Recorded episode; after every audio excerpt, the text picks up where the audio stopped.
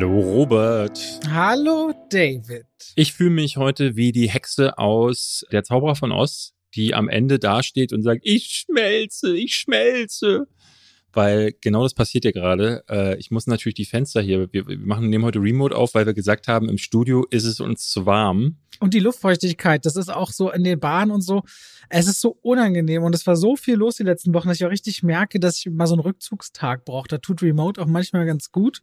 Auch wenn es dann zu lasten, obwohl eigentlich beschwert sich niemand über eine mangelnde Audioqualität, wenn wir Remote aufnehmen. Ich würde jetzt aber sogar meinen, der Unterschied ist nicht allzu groß, weil es hier drin auch einfach 1000 Grad sind. Aber das, es wird dann halt heute eine brandheiße Folge, würde ich sagen. Oh, Und Mann. zwar mit einem Trivia. Wir reden heute unter anderem über den Film Not Okay. Das ist ein Ja. Film, da geht's um Influencer, es geht um das Internet, wie man darüber berühmt wird und was man damit auch für, ja, Dinge veranstalten kann, die hochgradig unmoralisch sind. Und ich habe mir im Zuge dessen mal die Frage gestellt, was ja eine sehr neue Technologie im Vergleich, wann war eigentlich der erste Film, in dem das Internet tatsächlich eine Rolle spielt oder in dem es Das sogar Internet. erwähnt wird? Genau. Erwähnt was glaubst du, wann war das wird. ungefähr? Mm, Diesen, es gibt diesen Hackers-Film. Genau. Das ist von Wirklich? 1995, ist aber nicht der erste Film. Aber, Aber es, aber ich kann nicht- dir sagen, zwei Monate vorher ist der tatsächliche erste Teil. Ey, komm, ist nicht schlecht. Hackers war jetzt nicht schlecht. Ja. Kenn ich den? Meinst du, ich kenne? Also mein, Bestimmt also nicht, wenn, oder? wenn du mich dieselbe Frage gestellt hättest, hätte ich dir diesen Film, der es, der es ist, genannt, weil es der einzige Film ist, der, den ich so aus den 90ern kenne, der sich wirklich ganz explizit Was mit für dem eine subtile Art zu sagen, dass du mehr Ahnung von Film hast als ich. Nee, nein, es ist der einzige Film, der sich wirklich so mit dem Internet beschäftigt. Der hat, der Okay. trägt ihn sogar im Namen. Der heißt In the Web, The Web. Nein. Sandra Bullock Okay. spielt die Hauptrolle. Ich kenne den sogar, glaube ich. Sag mal den Titel. Das Netz. Das Netz Das heißt Netz. doch The Web im Original. Nein, der heißt The Net im Original. Ach, The Net. Aber tatsächlich hätte ich drauf kommen können, Ja, ehrlicherweise. so, genau, Aber deswegen, also das, äh, es, es hat nicht viel mit Filmwissen zu tun, sondern es gab so in den 90ern, gerade im Jahr 1995 hatte ich das Gefühl, gab so ein Jahr, weil, weißt du, welcher Film noch rauskam? Johnny Mnemonic.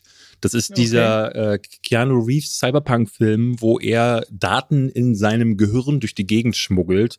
Und auch da gibt's so eine Vorversion des Internets. Tatsächlich geht es so ein bisschen weiter zurück. Also es gibt noch andere Filme, wie zum Beispiel Jumping Jack Flash mit Whoopi Goldberg und der erste Film, der tatsächlich das Internet quasi na, als Konzept zumindest erwähnt. Das Internet wird noch Ja. nicht benannt, weil sie wahrscheinlich auch noch keinen Namen hatten, aber sie in Wargames von 1984 wird zum ersten Mal dieses Konzept so richtig äh, äh, in so einer Art und Weise er erklärt und das sind so die ersten Filme. Aber das Netz mit Sandra Bullock, das Netz hatte auch so schöne, ich weiß nicht, ob du dich an den Film noch erinnerst.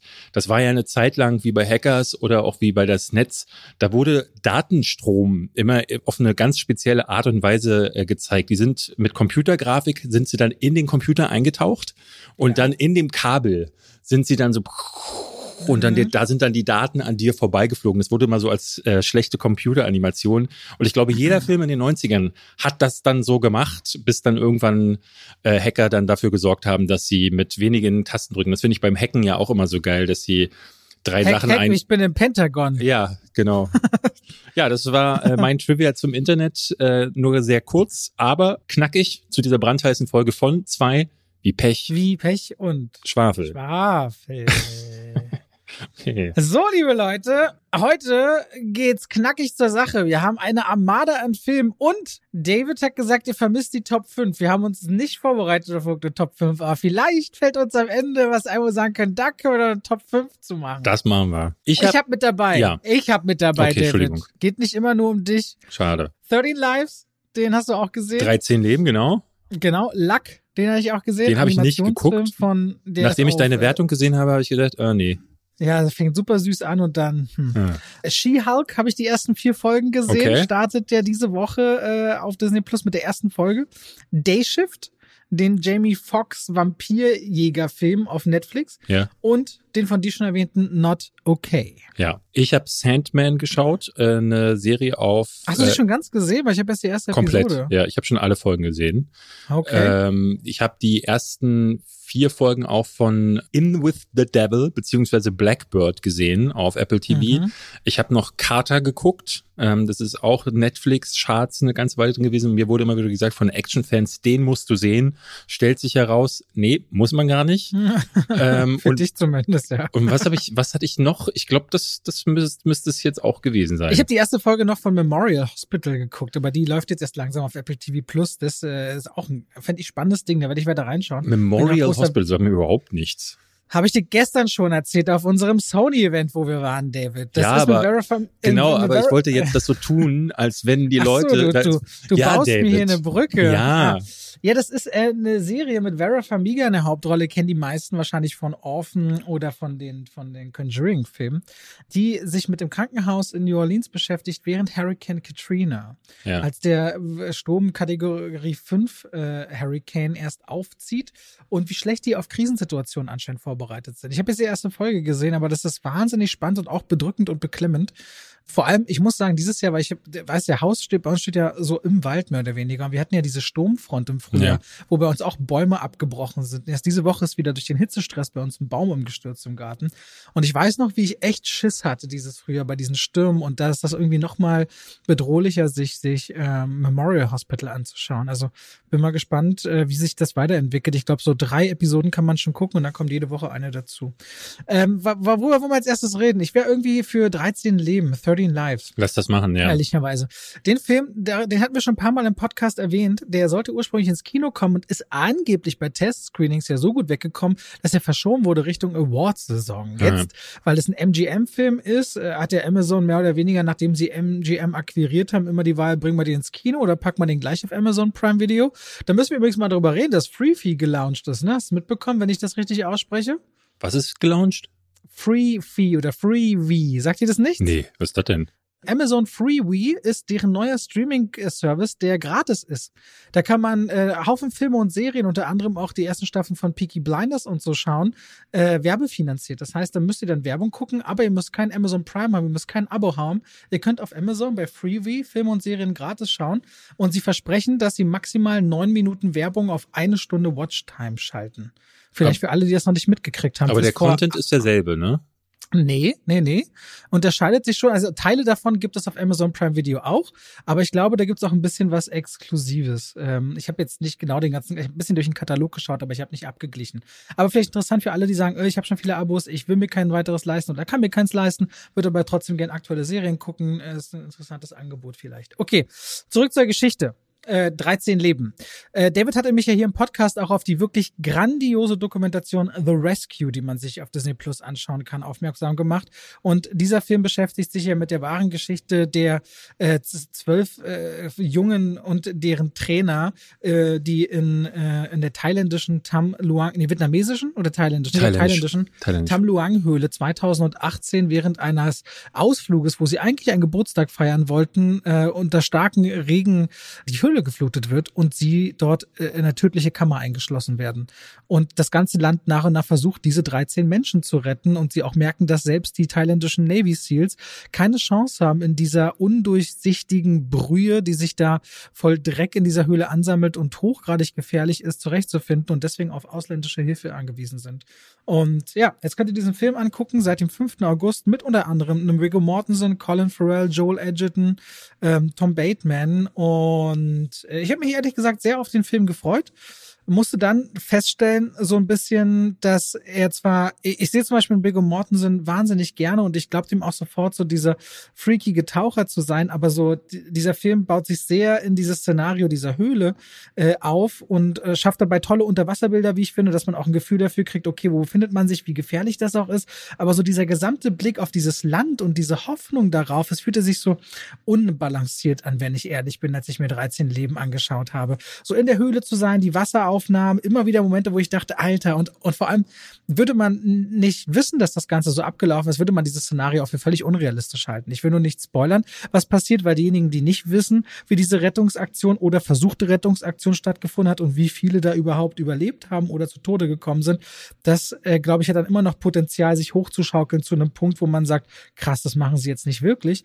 Wenn man die Hintergründe kennt, ist die Dokumentation leider viel wirkungsvoller, weil man da auch das Ausmaß und die Gefahren für die Hauptfigur noch mehr spürt, Ja. weil die wirklich ein Szenario eingeht, bei dem sie ihr Leben riskieren und wenn sie dennoch jemanden anderem schaden würden in Thailand selbst, entweder gingen sie als Helden raus oder ins Gefängnis. Mhm. Das war damals das Szenario. Und viele von diesen Dingen werden so ein bisschen unter den Tisch gekehrt äh, von Ron Howard, der hier Regie führt. Und das fühlte sich ausbalan also nicht richtig ausbalanciert an. Ich fand ihn immer wieder spannend, ähm, wird aber nicht die, die, der Handlung gerecht, wenn man so einen sehr engen Blick auf die Geschehnisse hat, ehrlicherweise. Ich war schockiert äh, von dem Film, muss ich sagen. Ähm, Ich habe den immer noch gerne geguckt, also schockiert, davon bin ich ganz weit weg, ja. nur um das kurz klar zu machen. Ich ja. fand ihn leider sehr mittelmäßig, weil es mit drei Dinge, Dinge gab, die mir dabei irgendwie aufgefallen sind. Das erste war, dass die äh, der Einstieg, der passiert auf eine Art und Weise, der äh, den Zuschauer gar nicht abholt. Da fand ich, da hat eine Doku natürlich immer auch so ein bisschen mehr Möglichkeiten, weil die sich auf Zahlen und äh, äh, ne, auf irgendwelche Graphen sogar stützen kann. Das machen sie sehr gut. In der Doku wird die ganze Zeit immer sehr klar, was sind die Stakes, was ist die Bedrohung, was ist die, wodurch entsteht die Dringlichkeit. Und das fehlt hier sehr. Also was ich ganz absurd finde, ist, dass sie am Anfang immer wieder diese Graphen einblenden, wie lang dieser Tunnel ist, aber ohne Kontext, also ohne die, äh, die Erklärung, wie lang ist das ganze Teilstück, wie viele Höhlen gibt es zum Beispiel. Und das macht die Doku zum Beispiel. Die sagt die ganze Zeit, von da bis da ist es so lang. Das hier dauert so und so viele Stunden. Das ist unmöglich so zu tauchen. Und das macht der Film, der, der geht eine Stunde länger als die Doku und hat trotzdem nicht, äh, äh, hat trotzdem nicht die Gelegenheit äh, oder nutzt sie nicht, das Publikum voll abzuholen, so dass ich am Anfang mehrfach da saß und dachte, ey, wenn ich die Doku nicht gesehen hätte, wüsste ich überhaupt nicht, was jetzt hier gerade, was passiert, was die Bedrohung ist.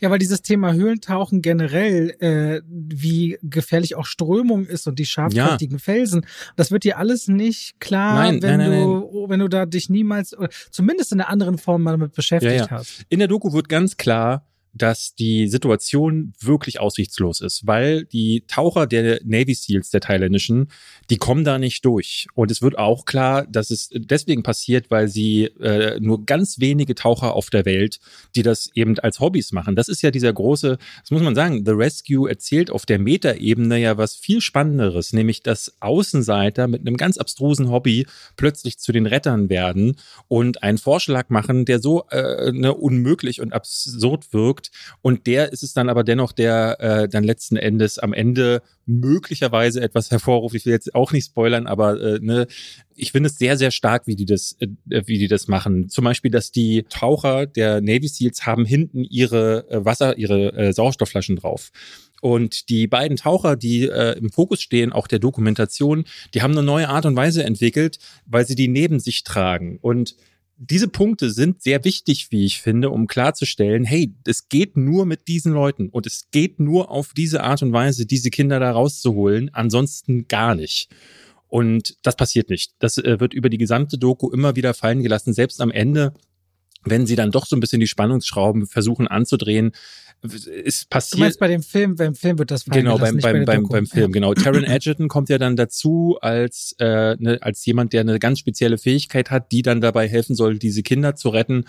Und ich finde, dass er, ähm, ne, der sagt dann auch mal in einem Satz, ja, also ich glaube, das wird nicht gut enden, ne? aber in der Doku hatte ich auch das Gefühl, dass es viel besser nochmal erklärt wurde. Und der dritte Punkt, der mich sehr gestört hat, ist, das, was die Doku für mich eben ausgemacht hat, sind diese Charaktere gewesen. Jeder einzelne dieser Taucher war ein sehr spezieller Typ. Sie sagen auch in die Kamera, hey, ich kann eigentlich nicht so mit Menschen. Das merkt man im Film so ein bisschen, weil gerade Viggo Mortensen spielt so einen wirklich sehr eigenbrötlerischen Typen, der am Anfang sogar sagt, ach, Kinder mag ich eigentlich gar nicht so gerne.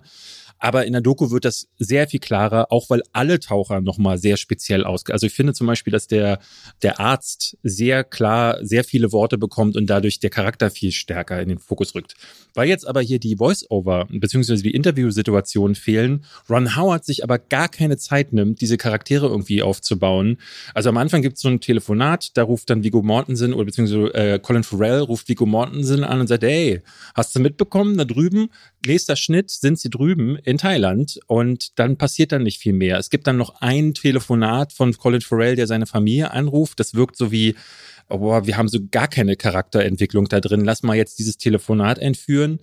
Und das funktioniert nicht. Das, dadurch kriegen die, die Charaktere gar keine Dimension und das Kino funktioniert, funktioniert ja nun mal anders als Dokus auch, weil du Emotionen ja auch nur dadurch aufbaust und Dringlichkeit, wenn du die, ne, wenn du den Personen ein bisschen Fleisch gibst, damit das Publikum sich um sie, ne, damit es um sie bangt, damit es auch, weil du, weil du ja schon um die Kinder nicht wirklich bangst, weil du mit denen auch nichts zu tun hast und weil du die Dringlichkeit nicht verstehst, äh, wenn du nur den Film gesehen hast, finde ich, versagt der Film tatsächlich ähm, in den Kernkategorien. Er guckt sich immer noch ganz okay weg, aber also äh, gemessen an dieser Doku, und das muss, ich hatte eine sehr schöne Review dazu gelesen, da hatte jemand geschrieben, was für ein Abfuck das gewesen sein muss, wenn du mitten in der Produktion deines Filmes diese Doku siehst und dann denkst du, shit. Und ich nehme an, dass so Sachen wie diese Graphen, dass die im Nachhinein eingefügt wurden, weil sie gemerkt haben bei der Doku, oh, da funktioniert das gut. Aber wie gesagt, sie, es gibt keinen Kontext dazu. Du siehst einfach nur einen langen Strich und der soll dir dann als Zuschauer erklären, was hier Phase ist. So funktioniert Kino nicht. Also prinzipiell kriegst du zwar eine Orientierung durch die Höhle dadurch, aber wenn du nicht weißt, wie weit Anfang und Ende Kraft, kräftemäßig auseinander liegen, dann hast du keinen Bezug dazu. Was natürlich interessant ist, ist, dass wenn, dass diese Figuren, also man, man beschäftigt sich so sehr mit dem Geschehen und beispielsweise auch mit einem Menschen, der Wasser umleitet und viele Freiwillige, damit es nicht in die Höhle dringt. Also eigentlich eine zweite Ebene von Helden in dieser Geschichte, mhm. Die aber ungefähr nur zwei oder dreimal in diesem Film eingeblendet werden und überhaupt dann äh, eher so wie so ein Beiwerk wirken. Ja, Ron Howard ist, hat in einem Interview gesagt, dass er unbedingt auch zeigen möchte, dass nicht nur Briten oder halt Ausländer quasi diese Kinder gerettet haben, sondern dass die Thailänder halt äh, mindestens genauso viel darin äh, beteiligt waren. Das macht die Doku nicht so gut und das macht der Film dann minimal besser, aber auch nicht ja. so wirklich. Äh, was ich interessant finde, ist, dass die Charakterzeichnung so dünn ausfällt, wo, obwohl der Film zweieinhalb Stunden geht. Das mhm. ist ja eine enorme Lauflänge. Und was ich darin noch interessanter finde, ist, dass Viggo Mortensen und Colin Farrell sehr viel mehr Screentime haben als die anderen Helfer, die noch dazukommen. Ich aber persönlich finde, dass Taron Ed, äh, dass ja. Joel Edgerton, wenn er auftaucht und in einem Moment ihm klar wird, was wird jetzt hier gemacht, du über seinen Blick und ja. über das, was er sagt, merkst, hier überschreiten wir eine ethische Grenze und da habe ich Gänsehaut tatsächlich bekommen. Da dachte ja, ja. ich in dem Moment, hier passiert was und viel stärker noch, es gibt eine Figur, Tom Bateman als Chris Jewell, ja. bekommt eine Szene, in der er glaubt, etwas, etwas völlig falsch gemacht zu haben und auch zurückgelassen zu sein eventuell oder etwas zurücklassen zu müssen. Und nur in dieser Szene, in der er nichts sagt und so und in so einem Schockzustand ist, wo man nicht mehr weiß, kann der überhaupt noch realistisch agieren, dachte ich krass, das ist eine Szene, die spricht solche Bände und dann siehst du in dem Film, wie viel Potenzial und erzählerisches Können eigentlich da drin steckt dann versteht man umso weniger, warum das mit Colin Farrell und Viggo Mortensen so gar nicht passiert. Gerade Viggo Mortensen, der sonst immer so hinabsteigt in die Charaktere. Also richtig konnte ich mir nicht einen Reim darauf machen, warum das äh, so nicht funktioniert hat und warum man sich so ja. auf diese Geschichte zweieinhalb Stunden stürzt, ehrlicherweise. Das sind die falschen Fokuspunkte gesetzt. Und dann hat man mit Viggo Mortensen und Colin Farrell zwei dahingesetzt, die haben dann auch eine schwere Aufgabe, ne? weil wenn ihre Charaktere nichts machen und nichts können, außer unter Wasser zu sein, wo sie weder ja. Mimik noch äh, Gestik irgendwie äh, rüber transportieren können, dann fokussierst du dich auf die wenigen Momente, wo sie was sagen. Und da, also meine Frau äh, saß neben mir, die ja Schauspielerin ist und dann auf sowas natürlich immer besonders achtet und die hat Colin Farrell gehasst in der Rolle. Ähm, fand ich jetzt gar nicht so übel, aber spätestens wenn dann, wie du sagst, Joel Edgerton reinkommst, merkst du, was möglich gewesen wäre. Weil Joel Edgerton fängt den Film dann tatsächlich ein bisschen auf und kommt aber viel zu wenig drin vor. Ja, ja, der Die, kommt in der Hälfte des Films erst so richtig, taucht er auf und dann verleiht er dem erst so eine emotionale Tragfähigkeit, ne? Genau. Aber selbst dann, selbst da werden die Jungen oder die, die, die, die es zu retten gilt, werden mehr also sie haben die ganze Zeit so Subjekte, ne? Sie sind nie fühlende Charaktere. Das hat die Dokumentation großartig gemacht, als es, äh, das, als es irgendeine Form von Hoffnung das erste Mal gibt. Ja. Das ist so krass, krass. Hätte man nicht gedacht. Ich habe ja die Doku damals gesehen auf deine Empfehlung und wusste nicht mehr, wie es ablief. Das ja, heißt, ich ja. die Doku ohne zu wissen, wie das ausgeht, gesehen. Ich finde das Ende auch, muss ich sagen, fand ich, das ist da, plötzlich ist dann Schluss.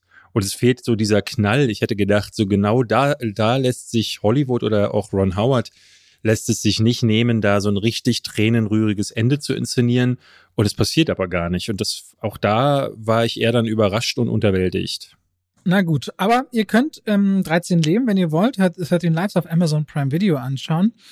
Ich würde zu einem ganz anderen Film rüberwechseln wollen, und zwar ein Action-Horror-Komödie mit Vampiren. Dayshift Dayshift. Mhm. Äh, der läuft dieser Woche auf, oder nee, der letzten Freitag könnt ihr auf Netflix den anschauen. Der äh, mit Jamie Foxx in der Hauptrolle und Dave Franco.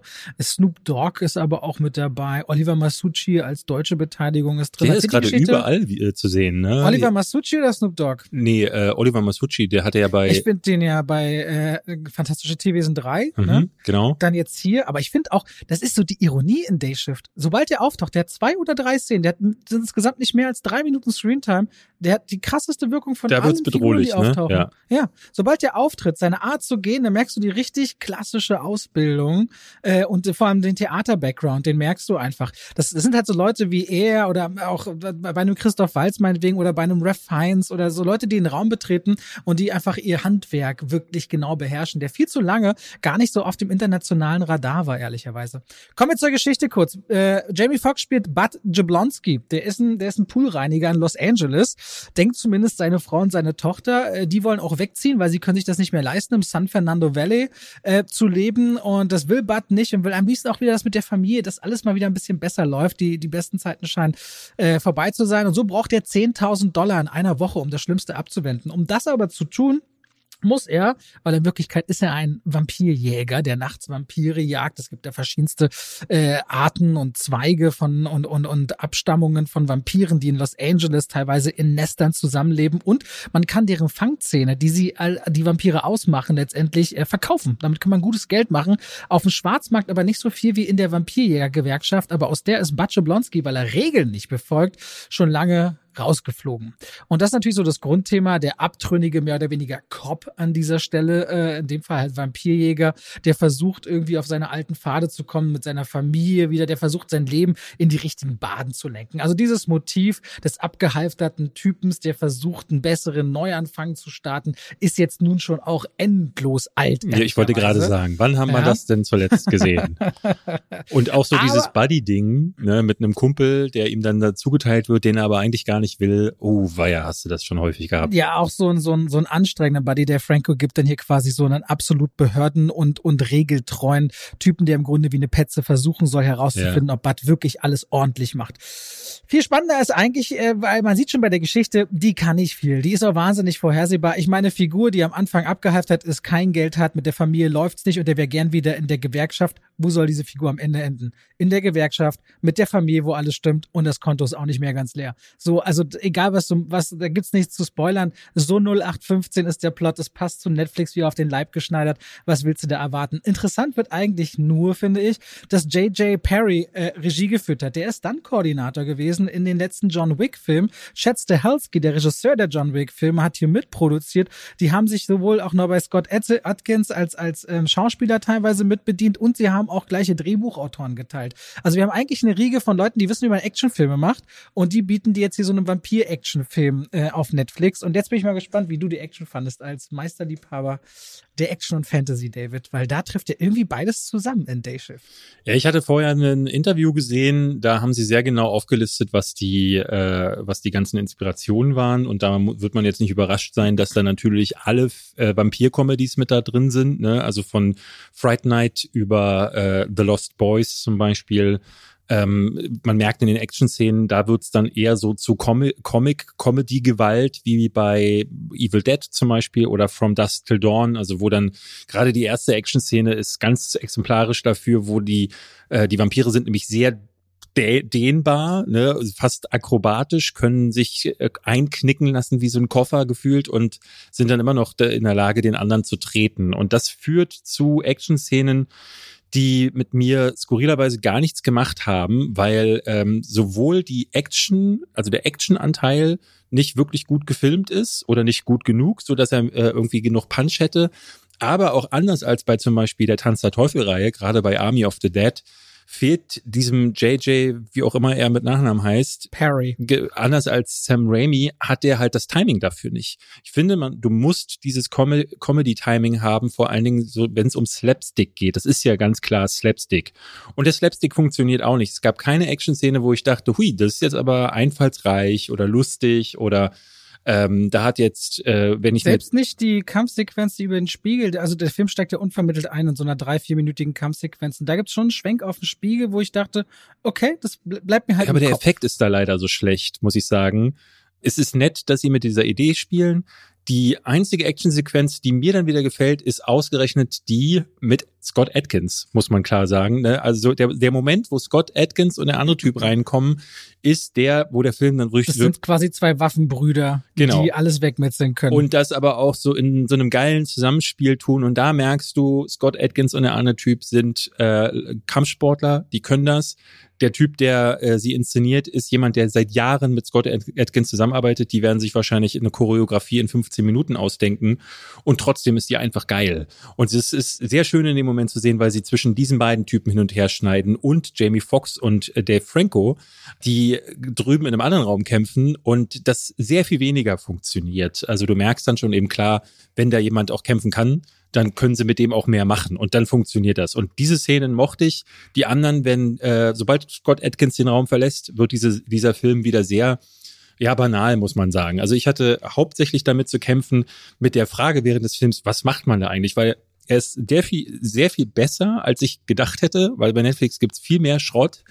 Aber es ist auch so, ey, wenn du mal eine Vampir-Comedy gesehen hast, wie soll man so einen Film dann auch kritisieren? Ne? Wir kriegen sehr häufig, also gerade bei mir kommt das häufig, dass Leute sogar sagen, David, du guckst einfach zu viele Filme und dafür hast du zu viele gesehen.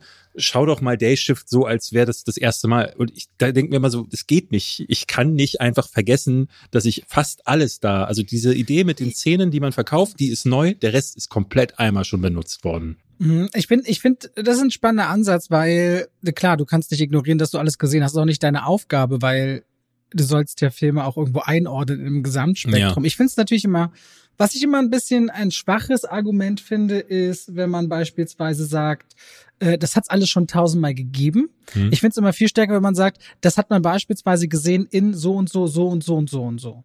Das finde ich dann immer noch viel interessanter, weil man dann sieht, okay, woher kommen denn diese Ideen? Wo bedient man sich da? Und äh, das mag ich persönlich immer noch ein bisschen mehr, als wenn man einfach nur sagt, ja, das gab's alles schon, weil die Erwartungshaltung, was neu zu erfinden, die ist oft nicht da. Aber sobald du einen Vergleich zu einem anderen Film ziehst und dann sagen kannst, ey, und tatsächlich reicht ja auch, äh, er, ein Film erinnerte mich sehr an, quasi als würde er auch wirklich auf dieser Qualität äh, agieren, dann finde ich das immer noch als Zuhörer oder Leser oder Zuschauer äh, spannend, wenn man diese Vergleiche dann zieht. Äh, ich weiß nicht, wie oft du das machst, ehrlicherweise. Bei uns im Podcast frage ich ja öfter mal nach, wenn du sagst, hat man schon gesehen, sage ich, was, da frage ich ja öfter nach, wo denn zum Beispiel? Dann sagst du ja zum Beispiel hier oder da oder da. Ich mag das ehrlich gesagt ähm, ganz gerne. Ich habe aber auch nicht die Erwartungshaltung, etwas Neues zu erfinden an einem Film nach so viel erzählten Geschichten, ehrlicherweise. Nee, das ist richtig. Nur eine eigene, eine eigene Tonalität zu entwickeln, das hätte ich gerne. Also klar, ich finde, du, du, ne, also ich finde, es ist vollkommen okay, eine Geschichte auch nochmal zu erzählen und trotzdem einen anderen Ansatz zu finden. Es gibt mehr als genug Remakes oder Nacherzählungen, die äh, in der Lage sind, nochmal den ganzen einen anderen Spin zu geben. Schau dir Little Women an, wie oft der schon gedreht wurde. Schau dir Dracula an.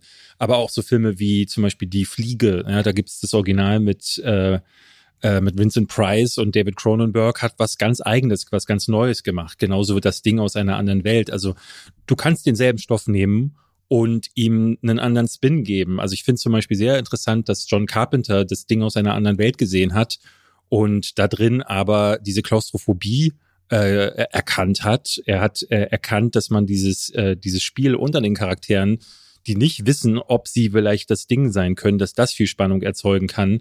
Und da muss man halt klar sagen, so äh, wenn du einen echten Künstler hast, dann sieht er in einem Material noch mal was anderes. Nun hast du aber hier Leute, die gesagt haben, lass mal einen funny Vampir-Ding machen, selber dann in den Raum stellen, was sie alles für große Vorbilder haben und sich dann im Film nie davon lösen können. Ich finde, dann kann man das auch äh, äh, durchaus ansprechen, weil Sonst haben wir hier jede Woche irgendwelche Vampir-Comedies und jedes Mal muss man sagen, gut, vergessen wir, dass letzte Woche schon mal eine da war, weil sonst müssten wir ja, das beim Babel auch machen. Alles richtig. Alles richtig. Ich finde hier noch den Unterschied aber trotzdem wichtig zu benennen, weil es gab auch bei Netflix in letzter Zeit nicht gerade wenige Filme, die versuchen, äh, sich zu orientieren an anderen Filmen und die dann auch noch äh, zitieren und sich über sie lustig machen. Diese Ebene lassen sie hier aber glücklicherweise aus. Die machen sich nicht über ihre Vorbilder lustig. So, es ist auch ein Regiedebüt, ehrlicherweise. Und ich finde, dass die Action aussieht wie viel besser als ein Greyman, viel schlechter ja. als ein Bullet Train. Und ich wäre trotzdem gespannt, was ein J.J. Perry weiter leisten kann. Es ist ein Regiedebüt von jemandem. Es ist auf jeden Fall ein moderater Film. Also ich fand den okay. Ja. Okay. Aber dann lass mir doch Ab, gleich. Apropos okay. nee, schon okay. Entschuldigung. Lass mir mal, wenn wir schon bei Action sind und bei Ja, Netflix, lass mich mal ganz kurz über Carter reden. Den, ich weiß nicht, ob du den gesehen hast. Das ist ein Film und keine Serie. Das ist ein südkoreanischer Actionfilm. Ähm, der Regisseur hatte vorher einen sehr bekannten, erfolgreichen, gefeierten Film namens The Villainous gemacht, den ich nicht gesehen habe. Und da hieß es schon, die Action, die sei total abgespaced. Und äh, Mhm. jetzt hatte ich das bei Netflix immer wieder gesehen, dass der in den Top-Charts war. Es ist so ein Mann zu sehen, der einen Kreuz im Nacken hat, äh, weil sie ihm da offensichtlich etwas rein äh, äh, transplantiert haben. Und der wacht am Anfang, der sogenannte Kater, der wacht auf irgendwo, äh, fasst sich an diese Wunde, erinnert sich aber an nichts mehr, hat keine Ahnung, wo, wie er dahin gekommen ist, wo er gerade ist, warum er eine Wunde im Nacken hat und vor allen Dingen, warum er quasi nackt ist und Leute ihn umbringen wollen. Denn gleich in der ersten Szene kämpft er ungelogen gegen 50 Leute in, ähm, ich weiß nicht, ob du Eastern Promises von, äh, der, von äh, David Ja. Cronenberg kennst. Da gibt's ja diese Bathroom oder diese, diese Bad-Szene, wo sie nackt mit Messern kämpfen, das super unangenehm ist. Und das hätte hier genauso sein können, passiert aber nicht, weil der Film zwei Dinge macht. Auf der einen Seite gibt, äh, gibt es zwar viel Gewalt, äh, die ist aber nur mit CGI-Blut inszeniert, was dem Ganzen natürlich viel an, an äh, seiner Dringlichkeit dann auch nimmt. Ich finde, Gewalt wird auch dann ne, durch den Realismus wird sie auch sehr viel spürbarer und äh, schwerer auszuhalten. Äh, auf der anderen Seite macht der Film was ganz komisches. Er versucht eine Longtake zu machen über den gesamten Film, so wie Birdman zum Beispiel oder andere Beispiele. Victoria. Aber statt das wie die zu machen, einen Schnitt zu verstecken, indem man vielleicht an einem Ge- irgendwo vorbeifährt oder so, schneiden die im Bild. Und das kaschieren sie oder kaschieren es eben nicht mit äh, Zooms, mit Morphs. Also heißt, die morphen die Bilder ineinander. Ne? Also weil wenn du einen Schnitt hast und die Kamera war nicht, äh, äh, das ist sie hier nicht, die haben ja eine, eine frei fliegende Kamera, weil sie die Hand, Handheld äh, haben. Und du kannst aber Bilder nicht vernünftig ineinander dann ähm, übergehen lassen, weil ja immer so ein bisschen Restbewegung drin ist, gerade weil die auch auf Motorrädern hier unterwegs sind. Und daher digital helfen sie digital nach, indem sie zoomen und morphen oder die, Ja. die Bilder irgendwie ganz komisch sogar äh, mit Photoshop, wenn dann so Bilder ineinander gequetscht werden. Und das ist ein ganz, ganz weirdes Seherlebnis, weil du auf der einen Seite richtig Kopfschmerzen vom Gewackel der Kamera bekommst. Also Mhm. falls, falls du Ambulance geguckt hast, äh, ich weiß du Ambulance geguckt aber falls du da schon dachtest so, uh, die Drohnenszenen, die sind aber hart an der Grenze, dann also guck besser nicht Kater. Weil es ist dann, da stürzt sich eine Kamera irgendwo runter, dreht sich wirklich um das Auto mehrfach und äh, es gibt so Szenen, wo sie dann auch auf Motorrädern irgendwann kämpfen und es ist ein schöner Vergleich da auch ziehbar zu anderen Actionfilmen, wie zum Beispiel John Wick 3, wo es eine ähnliche Szene gibt, wo sie auch nicht schneiden und du aber alles erkennst und hier ist es wirklich so, manchmal hat man das Gefühl, man ist gerade im Motor oder im Reifen, weil die Kamera überall ist und dann ist wieder, dann gibt es CGI Schweine, CGI Hubschrauber, CGI alles, CGI Glas, also und die Effekte sind immer als solches zu erkennen und Hm. das, was eigentlich Immersion erzeugen will, nämlich, ne, wenn man einen ungebrochenen Shot über eine ganze Zeit lang hält, dann macht man das ja auch, weil man den Zuschauer reinziehen möchte. Oder weil man ein ganz spekta äh, besonderes Spektakel. Ich, ich erinnere an die großartige Strandsequenz aus Abbitte, wo sie einfach die Geografie des äh, von Dunkirk quasi zeigen und was da los war in dem Moment, in dem sie einfach mit der Kamera da runterlaufen und nicht äh, nicht schneiden. Das funktioniert aber nicht, weil du ja als Zuschauer immer aus der Immer- Immersion rausgerissen wirst, weil du jedes Mal denkst, was war das denn gerade? Und die eigentlich guten Kampfkünste auch nicht bewundern kannst, weil sie verschwinden in einem wirklich Gewurschtel aus, also Gekreisel und Gedrehe. Man muss aber auch sagen, dass es auf einer anderen Ebene so ein das ist so ein Quatsch. Also, weil dann am Ende sind dann Raketenhubschrauber und dann sind die auf einem Zug und wie gesagt, dann fliegen Schweine durch die Gegend. Und es wirkt so, als hätte da so ein Dreijähriger mit seinen Autos gesessen und der, der Regisseur kam hin und sagte so, du machst mir jetzt mal ein Drehbuch. Ja, und dann hat er diese Autos genommen und einfach gegen die Wand geworfen und dann hat er so Explosionsgeräusche gemacht und der Regisseur hat ganz wild mitgeschrieben, äh, weil so wirkt das. Also wirklich, als würde jemand Autos ineinander werfen, so wie ich früher meine Matchbox-Sachen gespielt habe. Und diese Zerstörungsfreude die überträgt sich irgendwie. Man hat dann irgendwann immer mal wieder so einen Moment, wo man denkt so, also irre, also totaler Quatsch, aber irgendwie lustig. Aber letzten Endes ist es von der Action her wirklich schrecklich, so dass man sagen muss, ich habe da zwischen zwei Sternen oder zweieinhalb geschwankt, habe letzten Endes in der Kritik zweieinhalb gegeben, äh, aber ich habe viel in den Kommentaren bei mir auch gelesen, dass die Leute den abgebrochen haben, weil sie es wirklich nicht ertragen Der ist haben. auf IMDb jetzt auch nicht großartig bewertet. Also hast du ko komische Tippgeber da anscheinend, den du nachgegeben hast. Leute sagten zumindest, guck dir mal an, weil die Action ist einfallsreich und das ist sie, aber man erkennt sie nicht. Also dann wirklich lieber Bullet Train. Ja, seit dem 5. August kann man sich auf jeden Fall äh, Carter auch auf Netflix anschauen, wenn ihr wollt. Da liegt der. Soll ich mal kurz auch über was Einzelnes reden? Ja. Ich nehme mal kurz Luck raus. Luck ist ein Animationsfilm, der erste von Skydance, der Langfilm-Animationsfilm, der auf Apple TV Plus läuft. Und Apple TV ist ja auch so bekannt eigentlich für äh, sehr gut aussehende Stoffe, wie ich finde, und eine schicke Qualität. Erzählt die Geschichte von Sam. Sam hat schon immer Pech. Sam ist in einem Waisenhaus für Mädchen aufgewachsen und nie hat die irgendwie Eltern gehabt oder irgendjemand, der sich um sie gekümmert hat und nie ein Zuhause gefunden. Inzwischen ist sie 18 Jahre alt und ihr letzter Tag in diesem Heim steht an. Sie kriegt ihre erste eigene Wohnung, ihren ersten eigenen Job und ihr neues Leben eben. Und sie blickt gleichzeitig zurück zu eben einem, einem anderen Mädchen, das auch in dem Alter, in dem sie einst aufgenommen wurde, dort ist und ebenfalls keine Familie findet. Und deswegen ist sie eben auch besorgt. Und dann trifft sie einen schwarzen Kater und der hat einen Glückspenny dabei.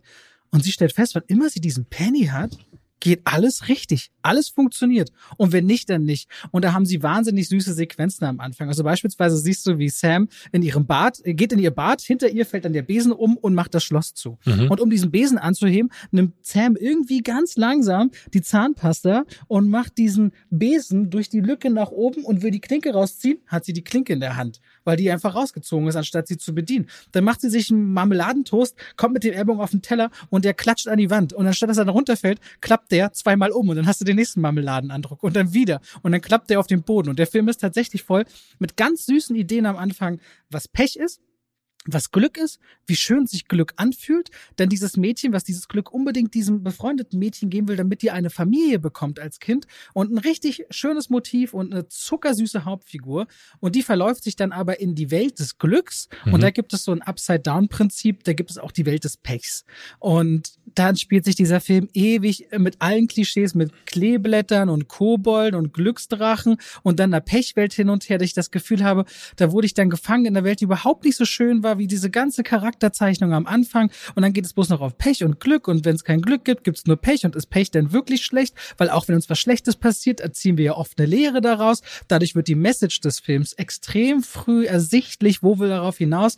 Kurzum, Lack startet richtig schön und nach 20 Minuten geht's leider nur noch bergab und dann wird er ziemlich langweilig und mittelmäßig.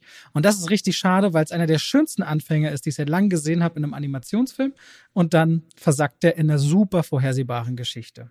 So, habe Hab ich, das mit Lack erzählt. Habe ich ganz viel tatsächlich gelesen, dass der ähm, nur mittelmäßig sein soll, selbst von Leuten, die äh, Animationsfilme generell besser bewerten. Ähm, deswegen habe ich es dann auch irgendwie sein lassen und dachte mir, nee, da gucke ich mir den Turtles-Film an, aber das habe ich jetzt auch noch nicht geschafft. Was ist denn der Turtles-Film? es Gibt's gibt einen neuen einfach einen neuen Turtles-Film? Aber auch Wo? Animation. Ich glaube, äh, ich glaube Amazon oder Apple TV oder so. Ich muss mal schauen. Ähm, den wollte ich mir die Tage. Wann kommt eigentlich dieses Konglomerat? Wann kommt dieser eine Anbieter, wo man für 50 Euro im Monat alle Abos hat? Du, das wäre mein großer Traum, weil ich habe jetzt äh, äh, Not Okay die Tage gesucht, ähm, weil ich den irgendwo gesehen habe ähm, in der in der Übersicht. Wenn du die die PlayStation bei mir anmachst, dann hast du immer so eine Übersicht, was es so alles gibt.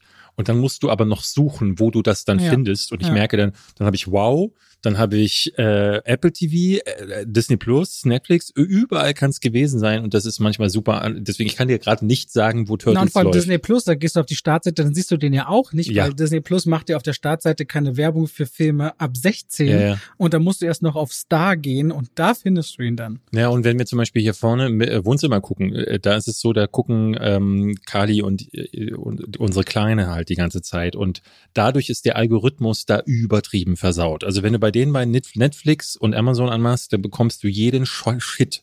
Der mit ähm, irgendwie mit Liebe, mit Knutschen, mit Heiraten, mit Prinzessinnen und äh, wo, Reality was, auch so Kardashians und sowas Ja, ja, auch so Kardashians ist gerade ganz groß hier im Hause. Ähm, ich werde auch immer geschämt, dass ich die nicht, dass ich Aber die dann, nicht toll kennen finde. Sie schon Selling Sunset? Sagst du mal, sag ihm mal, Sie sollen Selling Sunset gucken. Selling Sunset. Selling Sunset auf Netflix gibt schon vier Staffeln.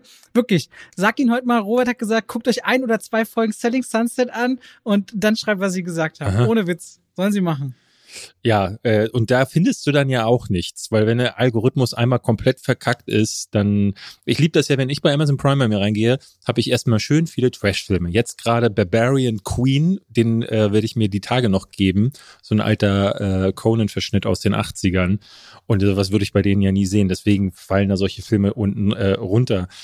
Wollen wir über die Serien sprechen, die wir gesehen haben? Ich würde mich genau, sehr interessieren, will, wie ich möchte, ich möchte, ist. Ich möchte nämlich ganz am Ende gerne einen Top 5 der besten Internetfilme machen und deswegen wäre Not Okay auch gut, wenn wir zuletzt darüber reden. Ja.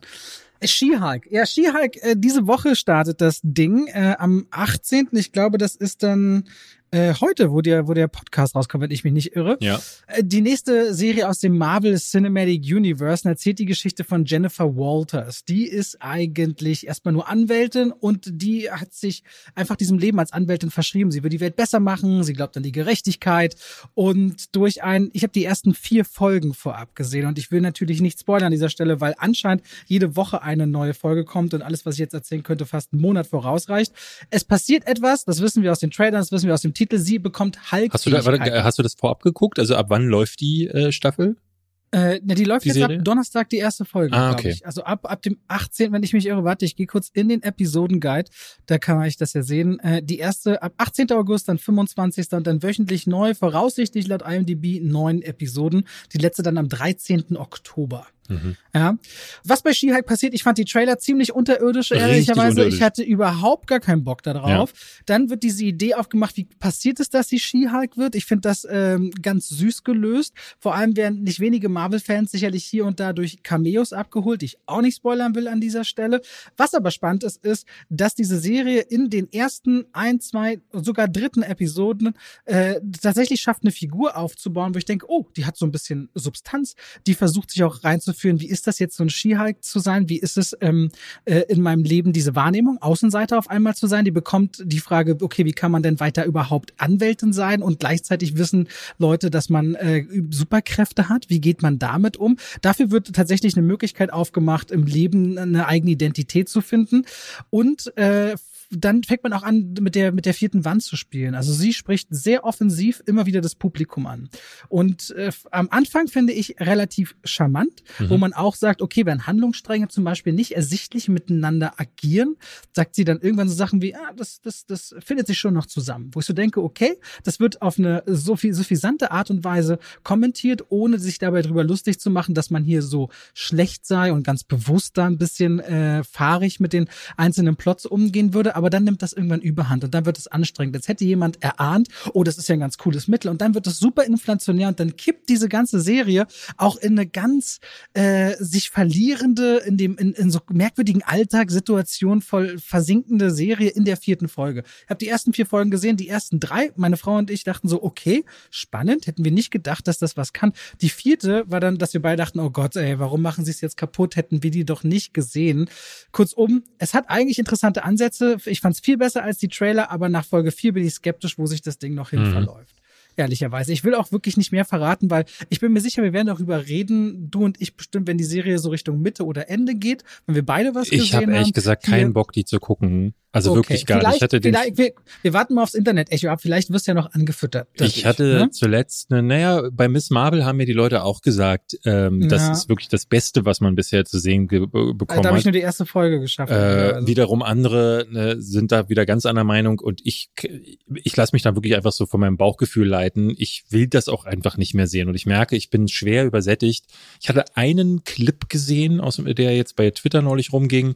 Da war ich kurz davor, irgendwie was Lästerndes zu posten und dachte mir dann, ach komm, ähm, ist eigentlich, das machen die anderen schon besser. Ähm, da mixt er, am, sie beide sind am Strand auf irgendeiner Insel, er mixt gerade Cocktails. Also es geht um den Metabolismus. Genau, der männliche Hulk erzählt dann gerade, ähm, der Metabolismus von äh, den Hikes wäre so krass, dass sie halt trinken können wie irre, aber nicht betrunken werden.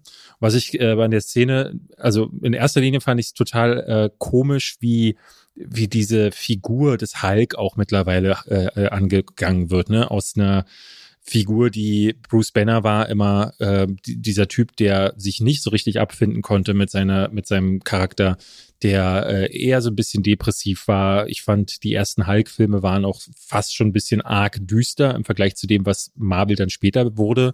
Na, dieser äh, Hulk mit Edward Norton, Incredible Hulk, der war ja wirklich recht düster, finde ich. Der ist nochmal eine ganz andere tonale Nummer als die späteren Marvel-Filme. Der war ja so ein bisschen der erste Marvel-Film. Kam der vor oder nach Iron Man? Ich glaube sogar vor. Vor Iron der, Man. Der, der Incredible Hulk mhm. ist eigentlich das offizielle MCU-Intro. Ja, genau. Ja. Und, äh, Aber die, die Disney hat, glaube ich, nicht die Rechte daran, die liegen bei Universal, ne? Ich bin mir An ehrlich Hulk. gesagt nicht ja, äh, genau. Und ja. dann gab es noch Eric Boehner's Hulk, der war halt, ne, da war, der war ja von Eng Lee, der hat leider auch über, gar nicht funktioniert. Aber diese Figur hat sich so stark gewandelt und das ist auch okay. Figuren dürfen sich wandeln, aber ich finde es so ein bisschen komisch. Das wäre dasselbe, als wenn Batman jetzt irgendwie in der Sommer, in der Summer Vacation steht und dann sagt, hier, wir gehen jetzt alle aufs Trampolin. Ja. Es wird da, da damit auch, äh, es wird schon thematisiert in She-High, wie lange dieser Prozess dauert und was für essentielle Krisen man dabei mental stürzt. Aber es wird drüber geredet und du spürst davon leider nichts. Ne? Ja, ja. Ich mochte das ja noch in den Avengers-Filmen, dass dieser, dieser, äh, diese, diese Chemie zwischen Natascha Romanoff und Bruce Banner, so da gab es zumindest noch irgendwas, wo du merktest, ah, okay, darüber würde ich eigentlich gerne mehr erfahren, weil sich das auch noch hier und da zumindest echt anfühlte. Auch She-Hulk kann sich nicht davor wehren, in erster Linie eine Komödie zu sein. Nee, das Ding ist, ich gucke halt ähm, Comic-Verfilmungen besonders gerne, weil, ne, also Filme sind ja immer so ein Eskapismus, äh, beziehungsweise bedienen dieses, äh, dieses Verlangen danach. Und ich möchte der realen Welt ent, entkommen. Superhelden können Dinge, die wir alle nicht können. Und deswegen ist es spannend zu sehen, wie löst Batman einen Fall? Wen, welche übermenschliche äh, Kreatur muss Superman als nächstes besiegen? Welchen Trick wendet Green Lantern als nächstes an? Und Marvel hat sich das jetzt zur, ne, so zur äh, Aufgabe gemacht, so viel Shit ins, in den Äther zu blasen, dass sie mittlerweile dabei angekommen sind, eine Anwältin zu zeigen, die äh, beim, beim Yoga plötzlich reißt ihr die Hose, weil sie zu, zu Hulk, zu Ski-Hulk wird und dann geht sie Cocktails mixen mit, mit, ähm, mit dem richtigen Hulk es fehlen die wirklich großen Bedrohungen. Es fehlt ja. die, ne, dieses, äh, das, der, der Punkt, warum ich Comic-Verfilmungen gucke, der ist gar nicht mehr gegeben, weil, äh, weil mittlerweile, ne, die eine geht zur Schule, Miss Marvel, der nächste Morgen haben wir dann den Müllmann-Superhelden und ich frage mich, warum gucke ich das überhaupt noch? Weil das ist nicht der Grund, warum ich das mal getan habe bei She-Hulk finde ich es äh, eigentlich interessant gelöst, was sie für ein Szenario entwerfen, wofür diese Figur eigentlich existiert. Aber ich würde jetzt auf Episode 2 schon vorausgreifen und das will ich an der Stelle nicht. Yeah auf, also man findet aber einen Weg, wie sie existiert und wie sie sein kann und ein Leben führen kann. Womit dann aber dieses Leben gefüllt wird an Beispielen, an Szenarien, finde ich auch leider zu albern. Ja, ja.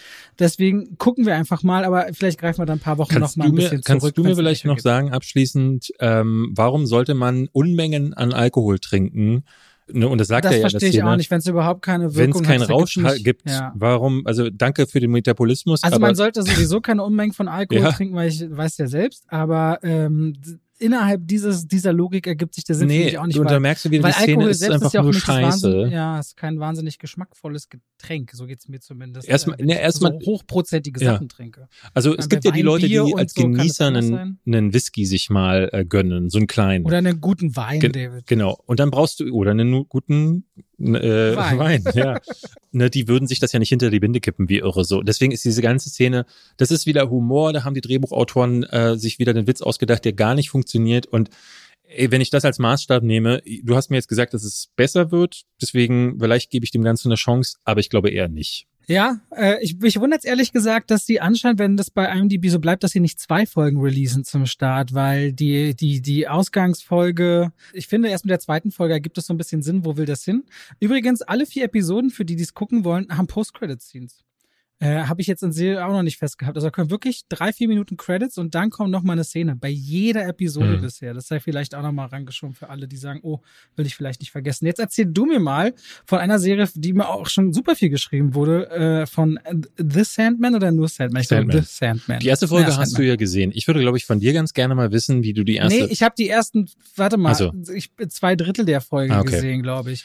Ja, ich, ich finde es auf jeden Fall aber spannend, weil dieses, äh, ich will nicht spoilern. Also das, was ich gesehen habe, ist, es gibt eine Familie, die beschwört mit dem Willen, eigentlich einen, einen geliebteren Sohn. Der, der, der, der, der, der Vater, der alte, reiche, weiß ich nicht, mächtige, will seinen geliebten Sohn zurück und hat noch einen zweiten Sohn, auf den er immer so ein bisschen herabschaut und will deswegen eine Art Gottheit, nämlich den Tod beschwören, mhm. um diesen Sohn zurückzubekommen. Was aber passiert? Er kriegt nicht den Tod, sondern er kriegt den König der Träume, den Sandmann, der für Träume und Albträume verantwortlich ist und schafft es auch, den einzusperren in einem Bannkreis und einzukerkern. Parallel dazu, wir befinden uns Anfang des 20. Jahrhunderts, dadurch, dass dieser Mann oder König der Träume nicht mehr da ist, tauchen Millionen Menschen in eine Schlafkrankheit, können nicht mehr schlafen oder wachen nicht mehr aus dem Schlaf, überzieht die Gesellschaft äh, mit, mit einer, einer, einer großen Trauer. Und dann hat man dieses Familiendrama und diesen ungeliebten Jungen, der anscheinend, da bin ich dann, so weit, weiter habe ich nicht geguckt, da musste ich gestern Pause machen, eine besondere Verbindung zu diesem Sandmann hat und ihn gerne vielleicht auch befreien möchte. Was dann passiert, weiß ich überhaupt nicht. Ich fange mal noch ein bisschen früher an. Ähm, ich habe von Sandman tatsächlich seit den 90ern immer wieder gehört. Ähm, es gab immer so ein paar Comics, die die schwebten äh, über, selbst bei Leuten wie mir, die nie viel Comics gelesen haben. Ich habe ein bisschen X-Men gesammelt, ich habe ganz viel Spawn gesammelt, ein bisschen Witchblade und The Darkness. Ich mochte immer dunkle, düstere Comics und deswegen habe ich so ein bisschen rübergelinst zu so Sachen wie Preacher und Sandman. Beides Comics, die sehr viele Ausgaben hatten, wo ich auch nie so richtig wusste als Uninformierter, wo steige ich denn ein? Das ist ja bei so Comic-Serien äh, immer so eine Problematik. Und Sandman ist auf der einen Seite auch deshalb äh, ein Problem, äh, als Neuling da einzusteigen, weil die Comic-Reihe oder die Graphic Novels von Neil Gaiman, die ist sehr zerklüftet. Die erzählen sehr viele äh, Geschichten ähm, so in Kurzform. Da sind dann mal zehn Ausgaben geht es um ein Thema, dann zehn Ausgaben geht es um was völlig anderes. Äh, in der nächsten, im nächsten Heft geht es um einen Nebencharakter.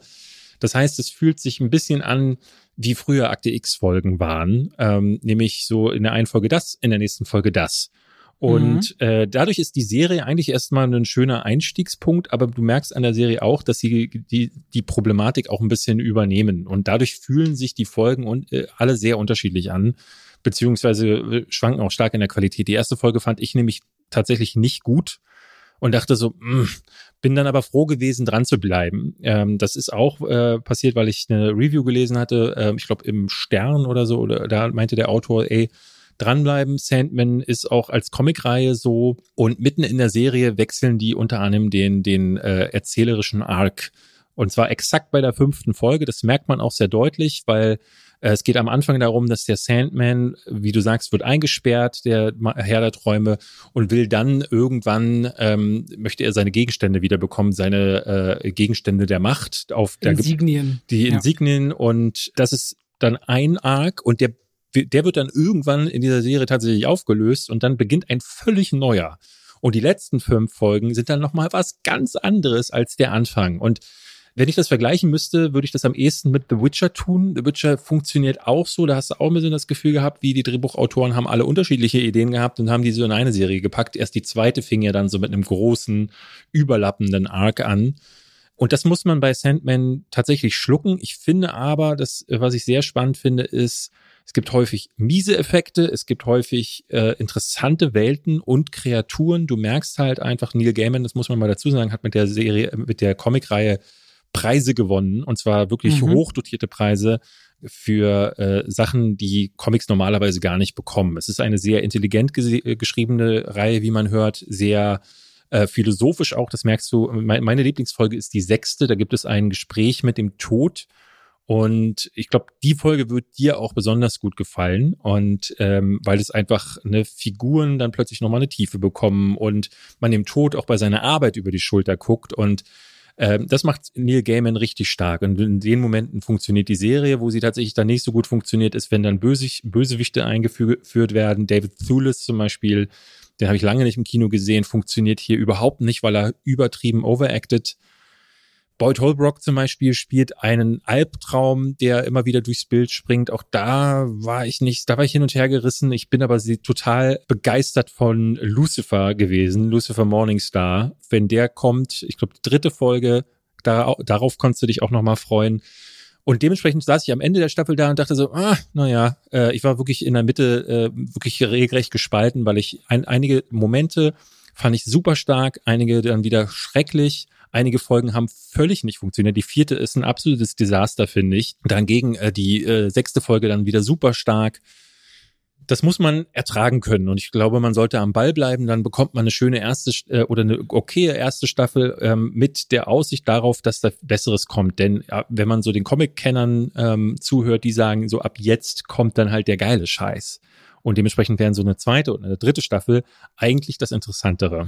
Okay, spannend. Ich finde ja diese Auf- und Abs in der Qualität immer echt anstrengend. Ja, ich auch. Ähm, mal gucken. Vor allem, wenn es dann auch so lange Episoden sind. Das sind ja alles so 50 Aber lieber Minuten, so als bisschen wie mehr. bei, bei Resident Evil, wo du halt durchgehend Scheiße hast und dann bei jeder Folge nochmal denkst, so krass. Ich hatte gedacht, schlechter geht nicht. Ja, ich will, ich wirklich, ich nehme mir in meinem Kopf immer mehr vor. Ich will endlich Ozark zu Ende gucken, ich will Severance zu Ende gucken, ich will endlich Euphoria zu Ende gucken und dann Breaking Bad. Und ich Black muss Bird das jetzt mal machen. Es, ich ich versuche wirklich, ich der, der Herbst und der Winter kommt. Da ist ja oft früher dunkel und da sitze ich nicht mehr, mache ich nicht mehr so viel andere Sachen. Lass uns über Not Okay reden noch. So, ich würde dir noch Ähm, kurz was über Blackbird erzählen oder wollen wir warten, bis du das auch gesehen hast? Ich glaube, dann würden wir sehr lange warten. Aber ist Blackbird so akut oder würden wir das einfach nächste Woche noch mitnehmen? Weil wir sind schon bei einer Stunde, wir reden noch über den Film, machen noch ein Ranking. Du, wir können über Blackbird reden, wenn du möchtest. Aber für mich wäre das auch was, ich sagen würde, könnten wir sonst kannst du mir nächste Woche. Du, dann habe ich es nächste Woche zu Ende geguckt, dann lass es uns über äh, lass uns nächste Woche Ach so, drüber Hier vielleicht nur, ich habe genau, ich habe noch nicht alle Folgen gesehen, aber vielleicht für euch der Tipp auf Apple TV Plus. Äh, die Serie heißt im Deutschen, ich verstehe es nicht, aber es äh, eigentlich heißt sie Blackbird im Englischen. Bei uns heißt sie In with the Devil, was eigentlich der kompliziertere englischere Titel als Blackbird ist. Das ist meist äh, Rechte das hat Problematik. mit Rechte, Mhm. Rechten zu tun, die in Deutschland schon vergeben sind an dem Namen. Taron Egerton spielt jemanden, der in den Knast kommt und da jemanden aushorchen möchte. Ich muss sagen, schaut euch das, das mal- schaut es euch auf jeden Fall an und nächste Woche ein reden wir Snitch, richtig. ja? Der ist eine Snitch, ja. Alles klar. It's, it's, Entschuldige, ich habe schon unterbrochen. Ha- äh, Robert, Hashtag, dass du mich gerade untersprochen, äh, unterbrochen hast, is not okay. Hashtag Wow. is not okay. Man Und unterbricht ist, äh, Leute nicht. Ist raus auf Disney Plus seit Freitag. Äh, Zoe Deutsch. So wird sie tatsächlich ausgesprochen, Mhm. wusste ich nicht. Ich hätte sie Dutch wahrscheinlich ausgesprochen. Spielt Danny Sanders. Äh, der Film eröffnet erstmal, das fand ich super skurril, mit einer Warnung, dass die Hauptfigur unsympathisch Ja, sei. das hab ich nicht für ihn gesehen. geeignet sei. Ich so, what? Hat Disney so ein Problem damit, wenn Familien unfreundliche Inhalte Glaubst du, dass rauskommen? das echt ist oder ob das äh, Also ich das glaube irgendwie, für mich Films? sieht das irgendwie echt aus. Ich weiß es nicht. Also ich weiß es nicht, aber ich würde sagen, das ist von Disney. Das ist wirklich Realsatire, wenn das echt ist. Also das, ja, es ist, es ist ein, es ist ein äh, Fox Searchlight Film zum Vergleich. Fox äh, gehört ja zu Disney, aber ihre Unterkategorie Searchlight war schon immer ein eigener Teil des Studios, der besondere Stoffe, o- äh, originelle Ideen gefördert das hat. war die Ähnlich wie- Indie-Sparte quasi. Ja, sowas wie Focus Feature oder wie ähm, A24. A24, ja. So, und dementsprechend kann man immer gespannt sein, was dabei rauskommt. Ähm, Zoe Deutsch spielt Danny Sanders. Und es wird am Anfang schon sehr schnell klar, Danny Sanders scheint eine der meistgehasstesten Personen auf des Planetens zu sein. Leute wünschen ihr den Tod an den Hals. Leute äh, sagen sogar, äh, es ist noch zu spät für die Mutter, sie abzutreiben, obwohl Danny Sanders, ich würde sagen, Ende 20 ist. Die ist Fotoeditorin bei einem Verlag und die will eigentlich, und dann beginnt der Film erst zu erzählen, was ist eigentlich passiert, die will gerne mal im Mittelpunkt stehen. Die will gern wichtig sein, die will es auch schaffen.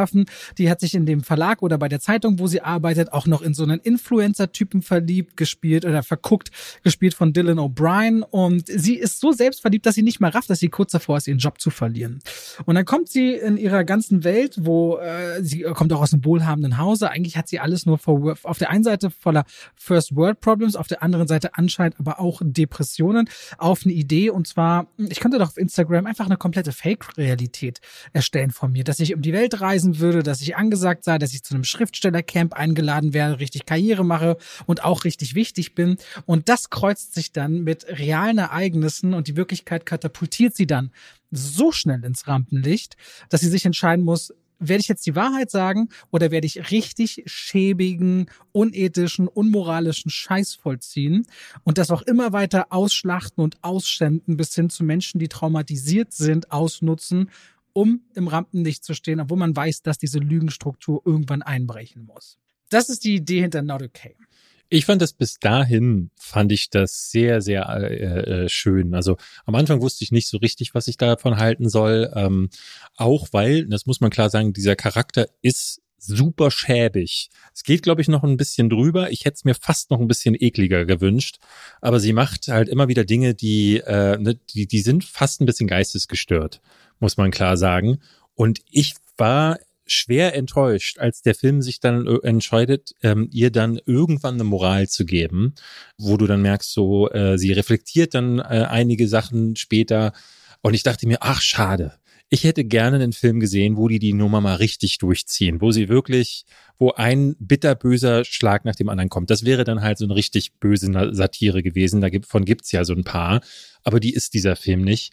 Aber er macht trotzdem was er schön macht, ist ne, dieses, dieses ganze Influencer-Ding. Ähm, Dylan O'Brien spielt fantastisch. Ich liebe den in seiner Rolle, weil du siehst. Und es gibt so Typen in Deutschland auch. Ja, ich will keine ja. Namen nennen, aber ich habe so ganz klar schon Leute im Kopf gehabt, wo ich denke, ja, genau so erlebe ja. ich sie, wenn ich sie treffe, mal so und auch online, wo ich denke, okay, alles klar. Du brauchst nur auf irgendeinen roten Teppich gehen hier in Berlin. Wir haben neulich drüber gesprochen, da hast du dann mehr als äh, drei davon, von solchen Personen.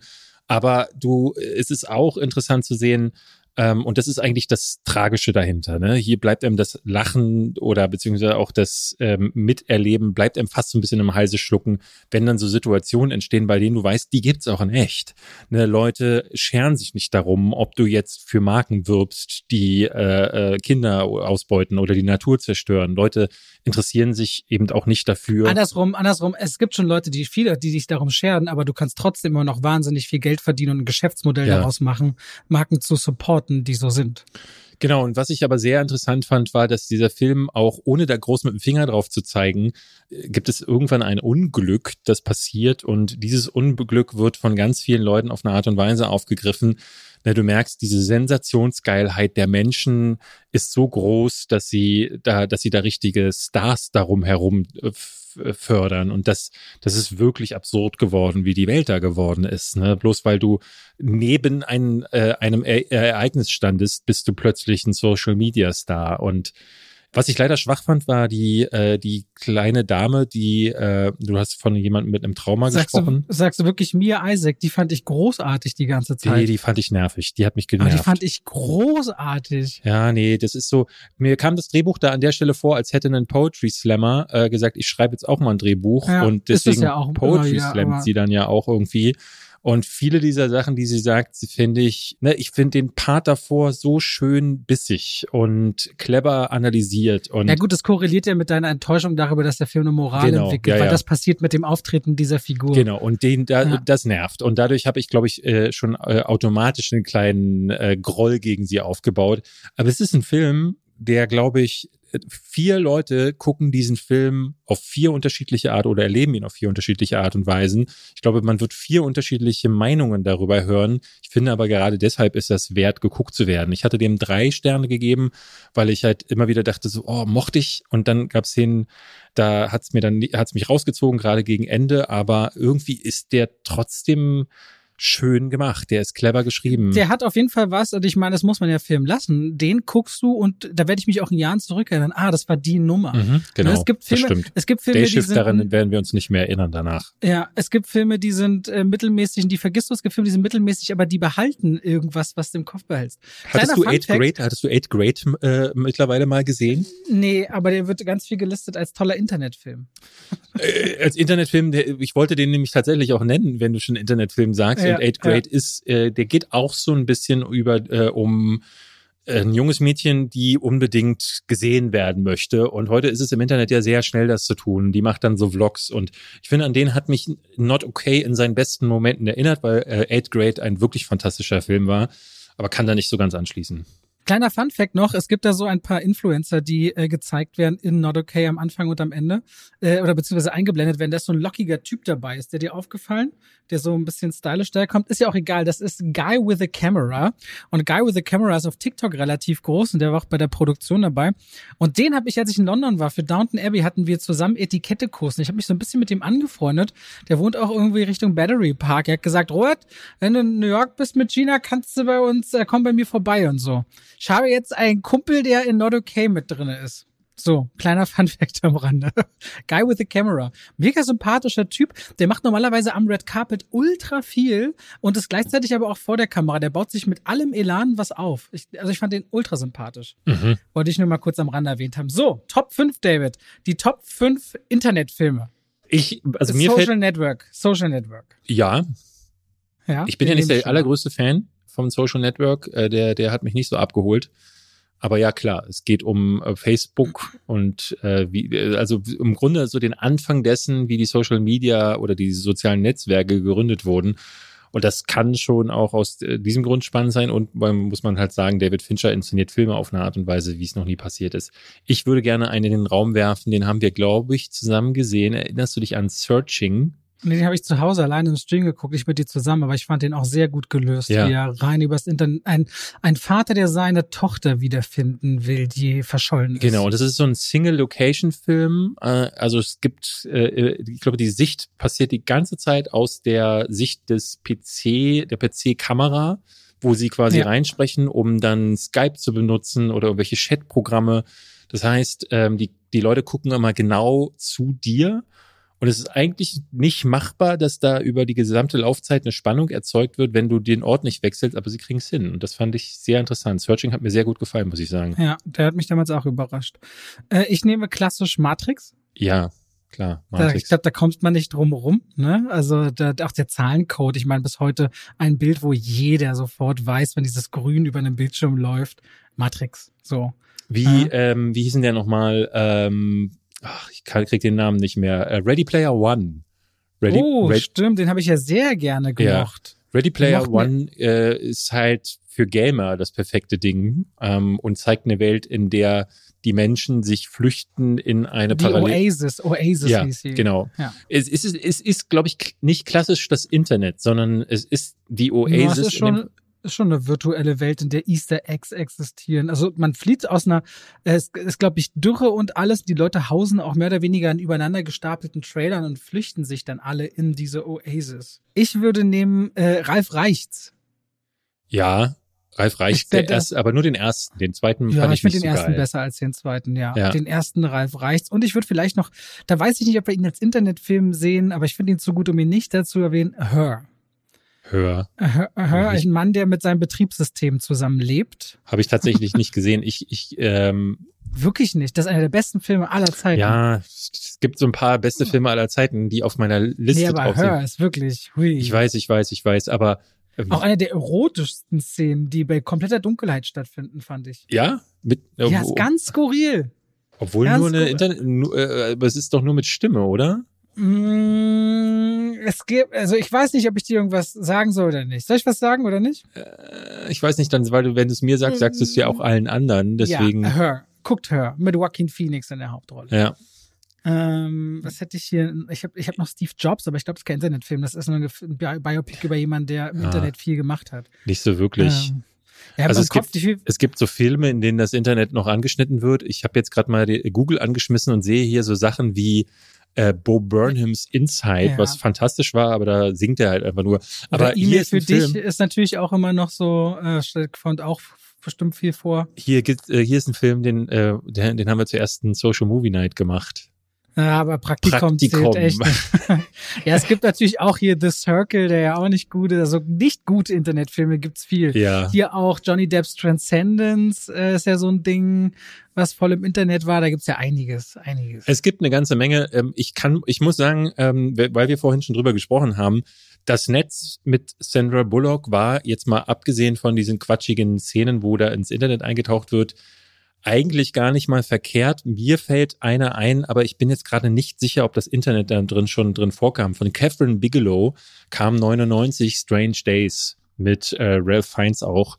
Und er spielt da einen Typen, der mit, ich glaube, so mit Erinnerungen dealen. Die, ich glaube, Erinnerungen sind so ein Ding, weil du die speichern kannst auf Disketten und kannst sie dann so nacherleben. Und mhm. äh, das, äh, dann wird jemand umgebracht und dieses, diesen Mord kann man dann nacherleben und irgendwie geht es darum, und ich bin der Ansicht. Ist ja voll ähnlich wie dieser Hugh Jackman-Film vom letzten Jahr. Ja, ja. Dessen ja, Namen ich vergessen habe. Äh, stimmt. Wie hieß der? Das war irgendwie auch so wie Transcendence. Irgendwie, nee, Re, Re, Ra, Ro, äh, Dings. Ich weiß es auch nicht mehr. Nicht, ja. äh, mit Rebecca Ferguson, ne? Ja. Ja. Weiß ich nicht mehr. Egal, aber damit müsste die, die Top 5 voll sein. Ich würde sagen, guck Reminiscence. Das, da konnte ich jetzt nicht auf Reminiscence. Reminiscence. Ich konnte nicht äh, aufhören, ohne das zu sagen. Natürlich nicht. Okay, so, liebe Leute, wir so. haben unsere Top 5 mehr als voll. Wir haben gestern übrigens äh, bei der Sony Movie Night mit äh, Leuten da gesessen, denen wir mal ganz konkret die Frage stellen können, ob sie Verbesserungen haben. Ähm, und dann wurde uns genannt, dass wir doch bitte die äh, in die Beschreibung unten die, die, die Zeitmarker reinschreiben sollen. Ich wollte das ja am Anfang nicht, weil ich gesagt habe, so, äh, ich finde nicht geil, wenn ihr unsere Gespräche überspringt, aber es macht natürlich voll Sinn, äh, weil uns wurde dann auch gesagt, dass es auch im Nachhinein manchmal schwierig ist, wieder einzusteigen oder bestimmte Punkte zu finden, wenn man äh, äh die Folge noch mal ein zweites Mal hören möchte oder einen Fakt zum Beispiel nachhören möchte. Ähm, deswegen wollen wir das ab dieses Mal machen. Und Robert hat auch ein Postfach in Planung. Oder? Was ist ja. eigentlich mit dem Postfach, Robert? Ich werde das mich kümmern demnächst mal. ähm, ja, also Zeitstempel, wann wir über welchen Film reden, damit äh, gerade die nicht gespoilert werden, weil beispielsweise She-Hulk ist ja jetzt so ein Thema, wo wir sehr früh jetzt waren mit den ersten Worten. Versuchen wir unseren Cuttern überzugeben, dass sie das gefälligst reinschreiben. Weil so. ich bekomme ganz viele Anfragen, wo immer Leute sagen, äh, habt ihr schon darüber gesprochen? Und ich sage dann immer ja in Folge und dann weiß ich weißt selber nicht. manchmal ja, nicht, ja, wo das drin ist, weil man es nicht nachfinden kann. Und so ist es vielleicht besser. Das als Gut. kleine Änderung. Das für diese Woche, liebe Leute. Danke fürs Reinhören. Wir hören uns nächste Woche wieder, so ihr denn wollt. Und macht's gut bis dahin. Bis Tschüss. Dann. Tschüssi.